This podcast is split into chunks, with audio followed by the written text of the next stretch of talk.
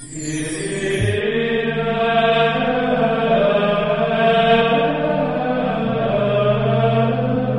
nombre del Padre, y del Hijo, y del Espíritu Santo, el Señor esté con vosotros. Vamos a preparar nuestro corazón para celebrar dignamente estos sagrados misterios, como hacemos siempre, con humildad, reconociendo que somos pecadores. Yo confieso, ante Dios Todopoderoso y ante vosotros, hermanos, que he pecado mucho de pensamiento, palabra, obra y omisión, por mi culpa, por mi culpa, por mi gran culpa. Por eso ruego a Santa María, siempre Virgen, a los ángeles, a los santos y a vosotros, hermanos, que intercedáis por mí ante Dios nuestro Señor. Dios Todopoderoso tenga misericordia de nosotros, perdone nuestros pecados y nos lleve a la vida eterna. Señor, ten piedad. Cristo, ten piedad. Señor, ten piedad. Gloria a Dios en el cielo y en la tierra paz a los hombres que ama el Señor. Por tu inmensa gloria te alabamos, te bendecimos, te adoramos, te glorificamos. Te damos gracias, Señor Dios Rey Celestial, Dios Padre Todopoderoso, Señor Hijo único Jesucristo, Señor Dios, Cordero de Dios, Hijo del Padre, tú que quitas el pecado del mundo, ten piedad de nosotros, tú que quitas el pecado del mundo, atiende nuestras súplicas, tú que estás sentado a la derecha del Padre, ten piedad de nosotros, porque sólo tú eres santo, solo tú, Señor, solo tú, Altísimo Jesucristo, con el Espíritu Santo, en la gloria de Dios Padre. Amén. Oremos. Dios Todopoderoso y Eterno, que por el misterio pascual has restaurado tu alianza con los hombres, concédenos realizar en la vida cuanto celebramos en la fe, por Jesucristo nuestro Señor.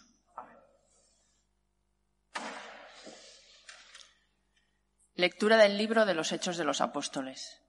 En aquellos días, mientras hablaban al pueblo Pedro y Juan, se les presentaron los sacerdotes, el comisario del templo y los saduceos, indignados de que engañaran al pueblo y anunciaran la resurrección de los muertos por el poder de Jesús.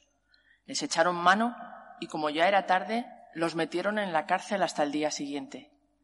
Muchos de los que habían oído el discurso, unos cinco mil hombres, abrazaron la fe. Al día siguiente se reunieron en Jerusalén los jefes del pueblo, los ancianos y los escribas, entre ellos el sumo sacerdote Anás, Caifás y Alejandro, y los demás que eran familia de sumos sacerdotes. Hicieron comparecer a Pedro y a Juan y los interrogaron. ¿Con qué poder o en nombre de quién habéis hecho eso? Pedro, lleno de Espíritu Santo, respondió, Jefes del pueblo y ancianos, porque le hemos hecho un favor a un enfermo, nos interrogáis hoy para averiguar qué poder ha curado a ese hombre. Pues quede bien claro a todos vosotros y a todo Israel que ha sido el nombre de Jesucristo Nazareno, a quien vosotros crucificasteis y a quien Dios resucitó de entre los muertos. Por su nombre se presenta este sano ante vosotros. Jesús es la piedra que desechasteis vosotros, los arquitectos, y que se ha convertido en piedra angular. Ningún otro puede salvar. Bajo el cielo no se nos ha dado otro nombre que pueda salvarnos. Palabra de Dios. La piedra que desecharon los arquitectos es ahora la piedra angular. La piedra que desecharon los arquitectos es ahora la piedra angular. Dad gracias al Señor porque es bueno, porque es eterna su misericordia. Diga la casa de Israel, eterna es su misericordia. Digan los fieles del Señor, eterna es su misericordia. La piedra que desecharon los arquitectos es ahora la piedra angular. La piedra que desecharon los arquitectos es ahora la piedra angular. Es el Señor quien lo ha hecho. Ha sido un milagro patente. Este es el día en que actuó el Señor, sea nuestra alegría y nuestro gozo. La piedra que desecharon los arquitectos es ahora la piedra angular. Señor, danos la salvación. Señor, danos prosperidad. Bendito el que viene en nombre del Señor. Os bendecimos desde la casa del Señor. El Señor es Dios, Él nos ilumina. La piedra que desecharon los arquitectos es ahora la piedra angular. Aleluya.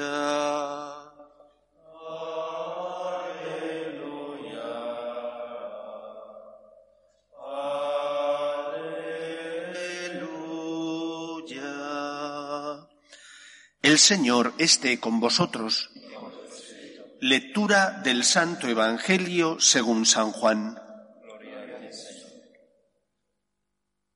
En aquel tiempo Jesús se apareció otra vez a los discípulos junto al lago de Tiberíades y se apareció de esta manera. Estaban juntos Simón Pedro, Tomás apodado el mellizo, Natanael el de Caná de Galilea, los cebedeos y otros dos discípulos suyos. Simón Pedro les dice, me voy a pescar.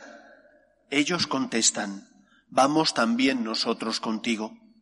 Salieron y se embarcaron, y aquella noche no cogieron nada. Estaba ya amaneciendo cuando Jesús se presentó en la orilla, pero los discípulos no sabían que era Jesús. Jesús les dice, Muchachos, ¿tenéis pescado? Ellos contestaron, no. Él les dice, echad la red a la derecha de la barca y encontraréis. La echaron y no tenían fuerzas para sacarla por la multitud de peces. Y aquel discípulo que Jesús tanto quería le dice a Pedro, es el Señor. Al oír que era el Señor, Simón Pedro, que estaba desnudo, se ató la túnica y se echó al agua los demás discípulos se acercaron en la barca, porque no distaban de tierra más que unos cien metros, remolcando la red con los peces. Al saltar a tierra, ven unas brasas con un pescado puesto encima y pan. Jesús les dice, Traed de los peces que acabáis de coger. Simón Pedro subió a la barca y arrastró hasta la orilla la red repleta de peces grandes, ciento cincuenta y tres y aunque eran tantos, no se rompió la red. Jesús les dice, vamos, almorzad. Ninguno de los discípulos se atrevía a preguntarle quién era, porque sabían bien que era el Señor. Jesús se acerca, toma el pan y se lo da, y lo mismo el pescado. Esta fue la tercera vez que Jesús se apareció a los discípulos después de resucitar de entre los muertos. Palabra del Señor. Lo primero que me llama la atención de este Evangelio es el deslizamiento que hay en el término con el que definen a Cristo. Mientras que antes de su pasión, muerte y resurrección, Jesús suele ser definido o descrito por los discípulos como el Maestro, Ahora, tras la resurrección, se le denomina el Señor. No es un cambio pequeño, es un cambio importante. Maestro podía ser cualquiera de aquellos que eran tenidos por sus discípulos como una persona a la que seguir. No solo Cristo fue maestro, otros muchos eran maestro. Por ejemplo, San Pablo se dice que era discípulo de Gamaliel, y él mismo lo dice, que aprendió la ley a los pies de Gamaliel. Como Gamaliel, que era un fariseo, había otros muchos maestros de la ley. Jesús era también llamado maestro, raboní, por sus discípulos.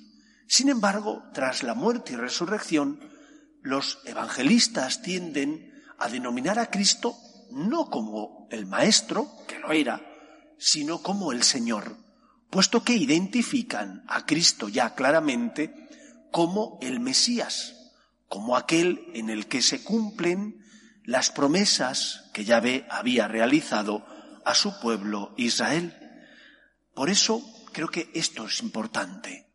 Para Pedro y sus compañeros, Jesús ya no solo es el Maestro, es ante todo el Señor, el Mesías, el Salvador. Y es importante señalar cómo este maestro que se convierte en el Salvador y en el Señor sigue siendo alguien familiar para ellos. Cuando Juan dice es el Señor, Pedro, que estaba pescando y que por lo tanto no tenía la túnica puesta, se la pone, se lanza al mar para encontrarse con aquel que durante tres años fue el centro de su vida. Lo que marcaba su relación con Dios era por tanto el amor. Lo que marcaba su relación con Cristo era el cariño, el afecto, la cercanía, y no por ello dejaba de existir respeto. Jesús, eh, Pedro se tira al agua para encontrarse con Jesús, que es su maestro, que es su Señor, que es aquel al que quiere tanto que todo lo dejó con tal de seguirle. Y es importante que no perdamos de vista que esa familiaridad con el Maestro, con el Señor, no hace que pierdan respeto hacia Él, sino que al contrario, porque se tiene respeto se le ama, porque se tiene respeto se acerca uno a Él guardando las necesarias distancias y poniendo a cada uno en el lugar que le corresponde. Por una mala interpretación del Concilio Vaticano II, hemos trasladado en nuestras catequesis el tratar a Dios como si fuera un colega. Y no es así. Dios no es un colega. Dios es el Señor. Y porque le pongas en el lugar del que, en el que le corresponde y porque le trates con respeto, no le quieres menos. Al contrario, le estás tratando como debes, le estás respetando y porque le respetas le amas. Cuando quitas a Dios el respeto que se merece, dejas en el fondo de amarle, porque cuando no comprendes sus planes, entonces le retas, entonces te sublevas contra él. Mientras que cuando porque le amas le respetas, cuando no le entiendes, aceptas el misterio y no le faltas al respeto. Por eso hemos de cuidar mucho el tratar a Dios como se merece. Es el Señor, tu maestro, tu amigo, aquel que dio la vida por ti. Pero no lo olvides, también el Señor. Y en tercer lugar, hemos de fijarnos como Pedro, que había tres veces negado al Señor, todavía el Señor no le había perdonado, todavía no le había llamado y le había dicho, Pedro, me amas más que estos, lo hará después. Como Pedro, que quería al Señor, y que era consciente de que le había negado todo su pecado, toda su miseria, y aquello que había hecho no le impide amar a Dios con todo su corazón. Podía haber pensado, Dios me va a recriminar mi actitud, Cristo me va a rechazar, pero no lo hace. Había pecado y se lanza a encontrarse con su Maestro y con su Señor. Había pecado y él lo sabía y se lanza a encontrar y a buscar al Maestro porque lo necesitaba. ¿Cuántas veces nosotros, cuando hemos pecado, pensamos, Dios tiene que estar cansado de nosotros? ¿Cuántas veces, porque hemos pecado, pensamos, Dios no se merece mi miseria? No tengas miedo. Déjate perdonar por el Señor. Acude nuevamente a su encuentro. Acércate al sacramento de la penitencia y si no hay ningún sacerdote y no puedes confesarte, haz un acto de contrición perfecta. De corazón le pides al Señor perdón, pero no te alejes de Él. Sé como Pedro, que cuando oyó que era el Maestro, que era el Señor, se lanzó a su encuentro, a pesar de que estaba lleno de pecado. Pero su amor era mayor que su miseria. Su amor y su cariño hacia el Señor era superior a su pecado. ¿Cuántas veces nosotros vivimos anclados a nuestro pecado? No porque el Señor no nos perdone, que nos quiere perdonar, sino porque nosotros no nos dejamos perdonar por Dios. ¿Qué es mayor en ti? ¿El peso de tus pecados o el amor hacia Dios, hacia el Señor? Si fuera mayor el amor hacia Dios, dejarías a un lado tu pecado para correr libremente a encontrarte con Él. Donde abundó el pecado, sobreabundó la gracia. No permitas que tus miserias, que tus pequeñeces te esclavicen más allá. El Señor te espera. Déjate que Él te libere. Que el Señor nos ayude. Nos ponemos en pie. Oremos a Dios nuestro Padre. Pedimos por la Iglesia, para que sea siempre sacramento universal de salvación, roguemos al Señor. Pedimos por los que sufren, parados, enfermos, familias rotas. Pedimos especialmente por aquellos que no confían en el perdón del Señor. Roguemos al Señor. Pedimos por los damnificados por esta pandemia del coronavirus, los enfermos y los difuntos, también por sus familias, roguemos al Señor. Pedimos insistentemente al Señor que conceda su luz a nuestros gobernantes, para que sean justos, para que sean fieles a la verdad y busquen promover el bien común en nuestra sociedad, roguemos al Señor. Pedimos por nuestras familias, para que se mantengan unidas y en ellas se transmita la fe de padres a hijos, roguemos al Señor. Escucha, Padre, las súplicas de tus hijos, que nos dirigimos a ti confiando en tu amor. Te lo pedimos por Jesucristo nuestro Señor.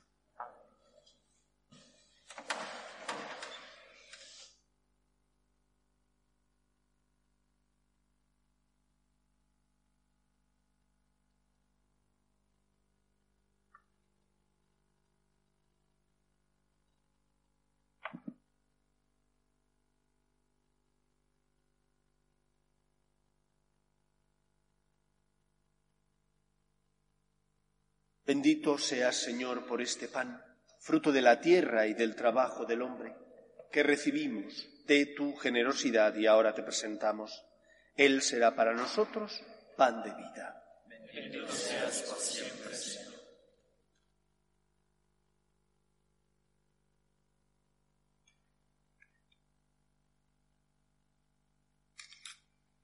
Bendito seas, Señor, por este vino fruto de la vida y del trabajo del hombre, que recibimos de tu generosidad y ahora te presentamos.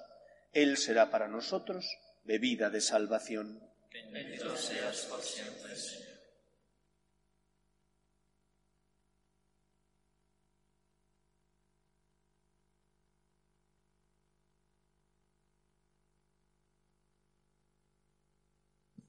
Orad, hermanos, para que este sacrificio mío y vuestro sea agradable a Dios Padre Todopoderoso. Para y gloria de su nombre, para nuestro bien y. Realiza, Señor, en nosotros lo que significa el intercambio de esta ofrenda pascual, para que pasemos del apego a las cosas de la tierra al deseo de los bienes del cielo. Por Jesucristo nuestro Señor. El Señor esté con vosotros. Levantemos el corazón. Demos gracias al Señor nuestro Dios. En verdad es justo y necesario. Es nuestro deber y salvación glorificarte siempre, Señor, pero más que nunca exaltarte en este día glorioso en que Cristo nuestra Pascua ha sido inmolado porque Él es el verdadero Cordero que quitó el pecado del mundo, muriendo destruyó nuestra muerte y resucitando restauró la vida. Por eso, con esta efusión de gozo pascual, el mundo entero se desborda de alegría, y también los coros celestiales, los ángeles y los arcángeles, cantan sin cesar el himno de tu gloria. Santo, santo, santo es el Señor, Dios del universo Llenos están el cielo y la tierra de tu gloria, Osana en el cielo. Bendito el que viene en nombre del Señor, Osana en el cielo. Santo eres en verdad, Señor, fuente de toda santidad. Por eso te pedimos que santifiques estos dones con la efusión de tu Espíritu, de manera que se conviertan para nosotros en el cuerpo y la sangre de Jesucristo nuestro Señor, el cual, cuando iba a ser entregado a su pasión, voluntariamente aceptada, tomó pan.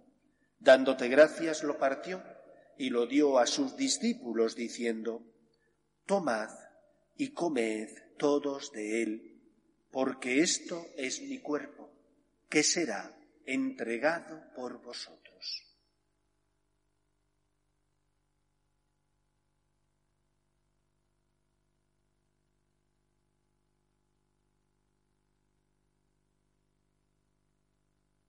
Del mismo modo, acabada la cena, tomó el cáliz y dándote gracias de nuevo, lo pasó a sus discípulos diciendo, Tomad y bebed todos de él, porque este es el cáliz de mi sangre, sangre de la alianza nueva y eterna, que será derramada por vosotros y por muchos para el perdón de los pecados.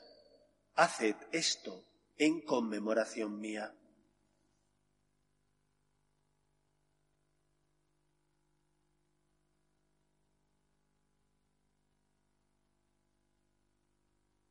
Este es el sacramento de nuestra fe.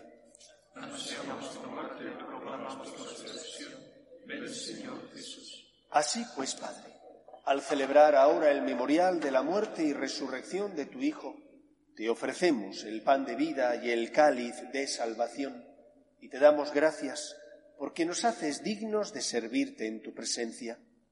Te pedimos humildemente que el Espíritu Santo congregue en la unidad a cuantos participamos del cuerpo y sangre de Cristo.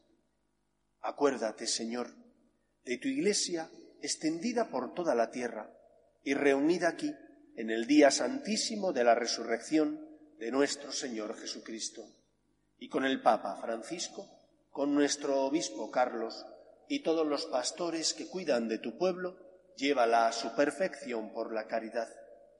Acuerde también de nuestros hermanos que durmieron en la esperanza de la, resurrección, de Víctor, Antonio, Fadela, Lorenzo y difuntos de la familia Nieto, y de todos los que han muerto en tu misericordia, admítelos a contemplar la luz de tu rostro.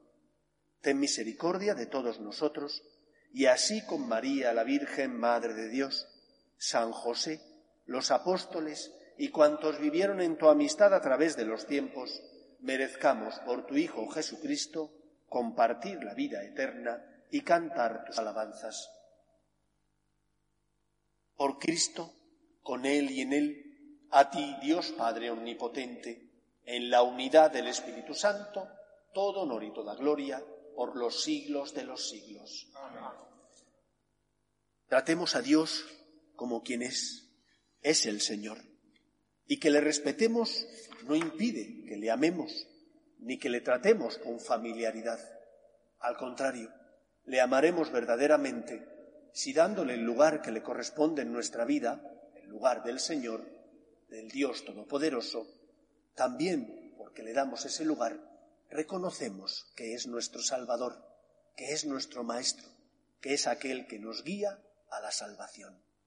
Pero si no hay respeto, no puede haber ni verdadero amor, ni por lo tanto podrás dejar que te salve. El amor no excluye el respeto, al contrario, el respeto y el amor tienen que ir de la mano. Rezamos con confianza la oración que Jesús nos enseñó. Padre nuestro, que estás en el cielo, santificado sea tu nombre. Venga a nosotros tu reino. Hágase tu voluntad en la tierra como en el cielo. Danos hoy nuestro pan de cada día.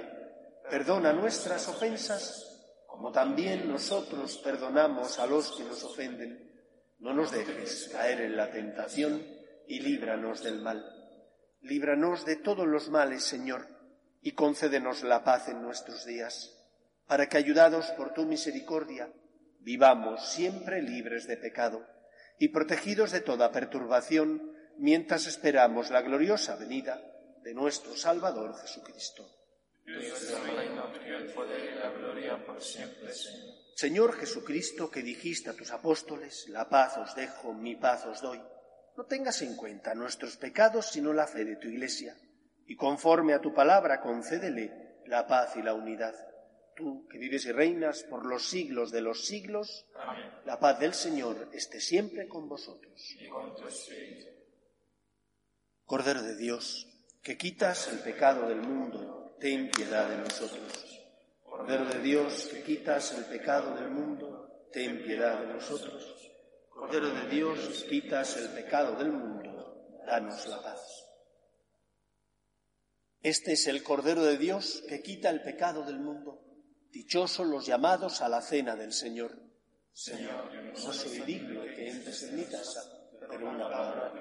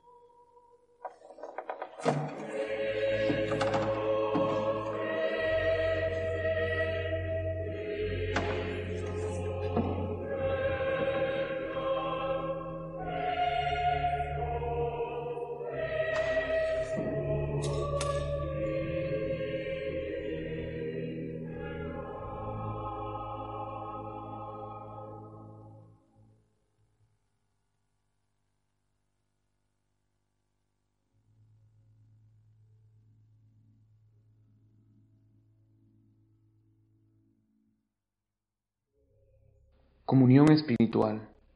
Creo, Jesús mío, que estás real y verdaderamente en el cielo y en el santísimo sacramento del altar. Te amo sobre todas las cosas y deseo vivamente recibirte dentro de mi alma, pero no pudiendo hacerlo ahora sacramentalmente, ven al menos espiritualmente a mi corazón. Y como si ya te hubiese recibido, te abrazo y me uno del todo a ti. Señor, no permitas que jamás me aparte de ti. Amén.